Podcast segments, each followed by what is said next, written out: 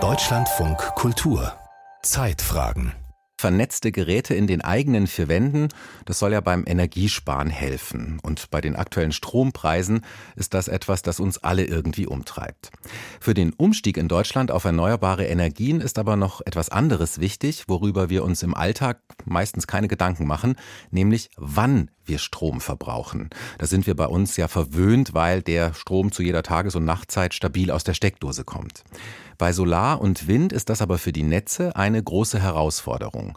Und damit die Stabilität bleibt, setzt Deutschland auf Smart Meter. Das sind digitale Stromzähler, die ab 2025 Pflicht werden. Was wenig spektakulär klingt, ist eine, so hat es der Wirtschaftsminister Robert Habeck erst gesagt, eine Revolution. Wir haben heute im Kabinett ein großes Gesetz beschlossen, das heißt Neustart der Digitalisierung der Energiewende. Bisschen sperrig. Im Kern geht es um den schnellen Rollout, das schnelle in die Häuser bringen von Smart Mietern. Im Januar hat Robert Habeck den großen Wurf angekündigt. Der Bundeswirtschaftsminister will, dass Smart Meter möglichst schnell die herkömmlichen Stromzähler ersetzen. Die Geräte sollen zum einen digital den Stromverbrauch jedes Haushaltes messen, zum anderen können sie über ein elektronisches Kommunikationsmodul Netzbetreibern melden, wie viel Strom vor Ort gerade verbraucht oder auch eingespeist wird. Das ist wichtig, weil der Ausbau erneuerbarer Energiequellen unsere Stromnetze verändert, sagt Kevin Förderer vom Karlsruher Institut für Technologie. Wir gehen über von einer sehr zentralen Struktur mit wenigen großen Kraftwerken von oben nach unten quasi, von der höchsten an die niedrigste Spannungsebene, gehen wir über zu dem Fall, dass wir viele vereinzelte Anlagen haben, die überall verteilt sind. Und das ist eine Herausforderung in der Koordination von dem ganzen System, weil es ist einfacher, wenige große Player zu koordinieren als viele, viele kleine, die überall verteilt sind. Windkraft- und Photovoltaikanlagen überall im Land können bei viel Wind oder Sonne das Netz belasten. Ebenso, wenn besonders viel Strom verbraucht wird, etwa weil Wärmepumpen zeitgleich anspringen bei Dunkelheit oder Flaute.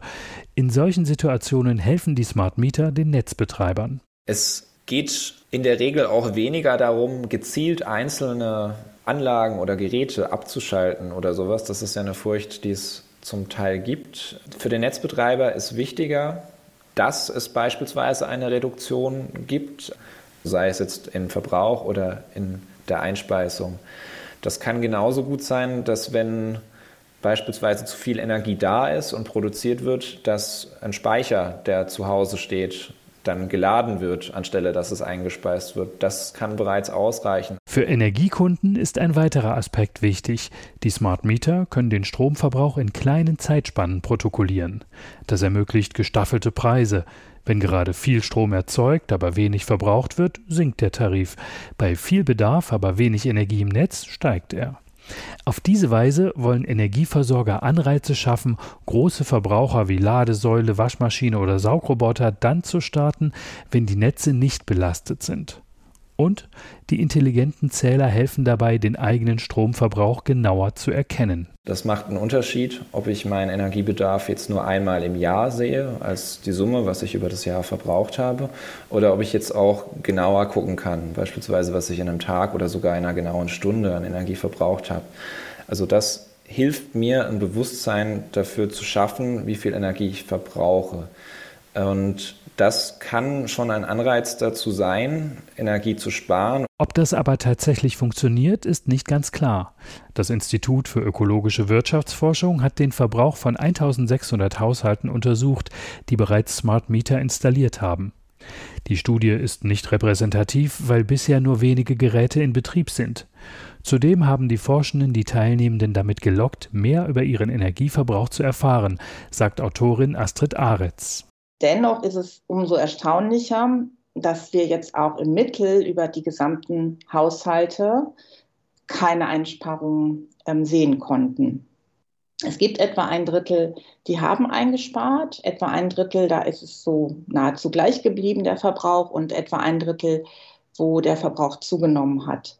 Das heißt, wenn man natürlich jetzt an flächendeckenden Rollout denkt, dann sagen wir, es ist eigentlich nicht zu erwarten, dass es dann automatisch zu Energieeinsparungen kommt. Deshalb bewerten die Forschenden die Smart Meter zurückhaltend. Nicht nur, weil die Geräte nicht zwangsläufig zu Einsparungen führten, sondern auch, weil sie selbst Energie verbrauchen. Wir haben das eben insgesamt mal bilanziert und zwar also wirklich vollständig mit der gesamten Hardware und eben auch dem Stromverbrauch, der tatsächlich sehr viel höher ist als jetzt beim alten Zähler. Wir haben das mit einer sogenannten Ökobilanz gemacht, wo man sich anschaut, wie viel CO2-Emissionen, das war unser Indikator, ist damit verbunden. Da haben wir diesen Wert von 17 Kilogramm CO2 pro Jahr herausgefunden. Aber wenn man das jetzt mal umrechnet, dann wären das ungefähr 40 Waschmaschinenladungen pro Jahr, die die Nutzung des Smart Meters praktisch hervorruft. Das heißt, das müsste ein Haushalt einsparen, damit die Bilanz null ist, was jetzt schon sehr viel ist. Eine Ursache sieht die Wissenschaftlerin darin, dass viele nicht wissen, welche Geräte besonders viel Strom ziehen. Smart Meter können das nicht aufschlüsseln. Dabei helfen könnte allerdings das Smart Home mit Sensoren in der Wohnung, sagt Informatiker Andreas Rieger von der TU Berlin. Dafür gibt es die vernetzten Steckdosen. Wenn ich sehe, was jeder einzelne Stromkreis hier verbraucht, dann bekomme ich ein Bewusstsein. Ist es der Backofen, ist es das Licht oder ist es der Server oder etc. Und dann kann ich darauf reagieren. Und in Verbindung mit den Smart Metern kann man dann auch überlegen, dass zum Beispiel bestimmte Verbraucher ähm, automatisch gesteuert werden. Noch sorgen die Smart Meter also nicht für weniger Verbrauch. Das Potenzial dafür haben sie aber.